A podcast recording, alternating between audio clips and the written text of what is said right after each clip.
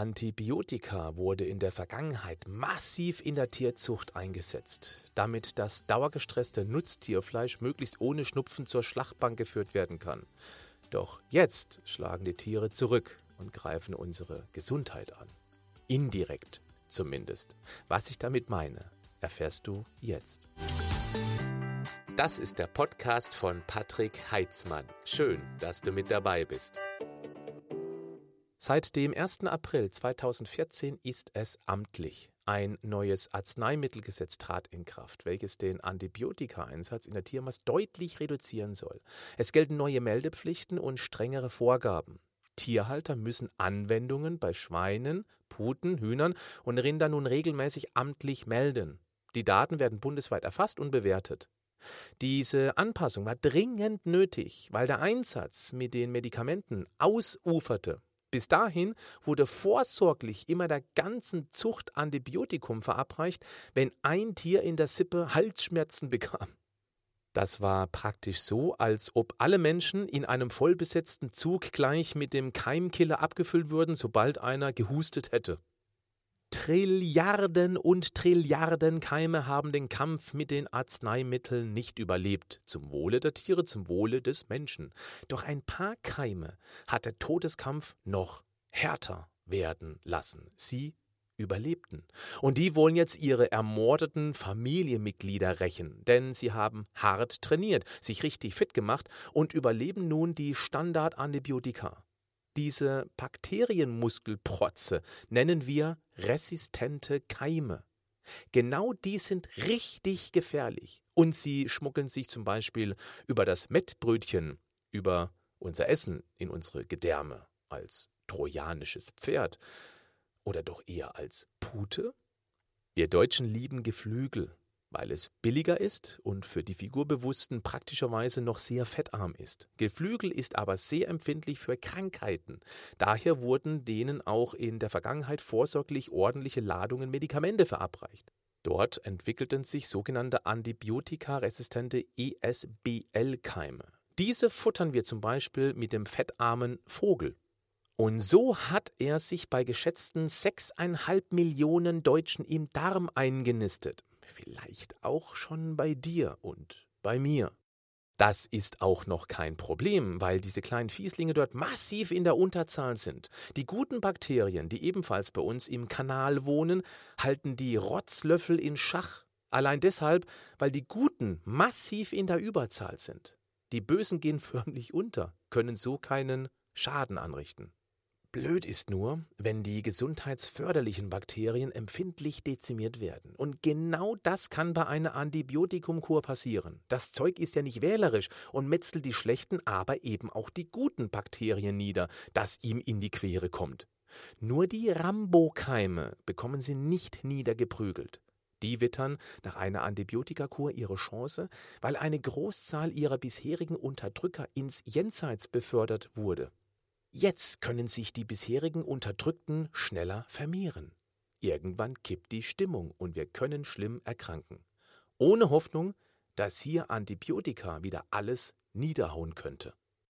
Der Einsatz von Antibiotika wird heute von vielen Ärzten inflationär verordnet. Die Darmflora gerät aus dem Gleichgewicht. Und wenn die ins Straucheln kommt, kann durchaus für den einen oder anderen Angreifer Tür und Tor geöffnet werden, wie zum Beispiel dem ISBL-Keim. Daher sollte Antibiotikum mit Bedacht bzw. nur im Notfall eingesetzt werden und eben nicht bei jedem Sonnenbrand. Wenn dein Darm fit ist, die guten Bakterien die Oberhand haben, dann können dir die Bösen nichts antun. Deshalb solltest du ab und zu deinen Darm streicheln, insbesondere nach einer Antibiotikumkur. Bestimmte Bakterien in Lebensmitteln helfen deinem Darm wieder in Schuss zu kommen. Das muss kein überteuertes Actimel sein, sondern zum Beispiel ein geschmacksneutraler Joghurt, Sauerkraut. Richtig gut wäre selbstgemachter Kefir. In solchen Lebensmitteln wartet eine ganze Armada an Darmunterstützern auf ihren Einsatz. Vorsicht ist natürlich besser als Nachsicht. Lass erst gar keine Verstärkung der bösen Keime im Darm ankommen. Je weniger dort einfallen, desto kleiner ist das Risiko. Da hilft es auch zu wissen, dass die resistenten Keime zwar bakterielle Muskelprotze sind, die durchaus erfolgreich Antibiotika abwehren können, aber Hitze macht auch die fix und fertig. Wenn Fleisch gebraten oder gekocht wird, ist das Thema durch. Wortwörtlich. Die Entwicklung der resistenten Keime hat sich lange angekündigt, weil auch schon so viele Jahrzehnte Antibiotika eingesetzt werden. Dies war bei dem hohen Fleischkonsum auch unbedingt notwendig. Doch genau hier liegt der Fehler im System. Wer sich darüber freut, dass ein Viertelpfund Met weniger kostet als eine Dose Schappi, der sollte nicht meckern, wenn sich nun Geflügel, Schwein und Co. indirekt rächen. Denn unser Fleisch ist nur so preiswert, weil das letzte bisschen Wachstum aus dem Nutzfleisch herausgekitzelt wird und das in Rekordgeschwindigkeit.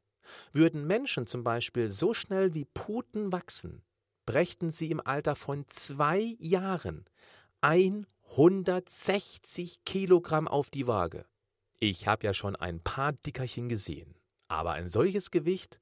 Nein, noch nicht. Da ist es doch völlig klar, dass die Tiere massiv anfällig für allerlei Krankheiten sind.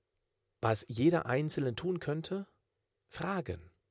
Immer wieder fragen, Bekannte, Nachbarn, vielleicht auch mal den Arbeitskollegen, denn irgendwann sickert ein Tipp für den Fleischhändler des Vertrauens durch. Eine Quelle, die möglichst ethisch korrekt saubere Ware produziert.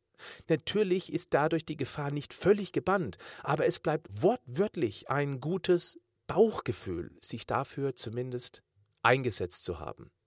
Bis zum nächsten Podcast, wenn du magst.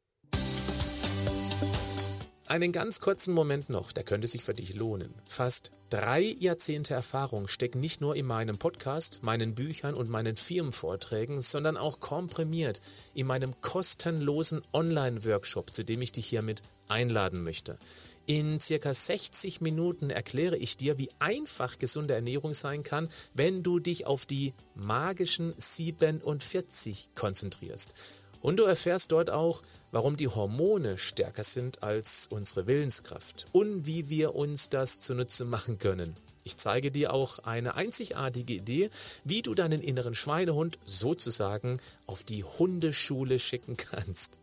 Und du kannst mir dort auch Fragen stellen, die ich dir dann beantworten werde. Gib einfach webinar-ph.de ein. Webinar-ph für Patrick Heitzmann.de und suche dir einen passenden Termin aus. Du findest die Webadresse auch in den Show Notes. Bleib gesund, aber mach auch was dafür.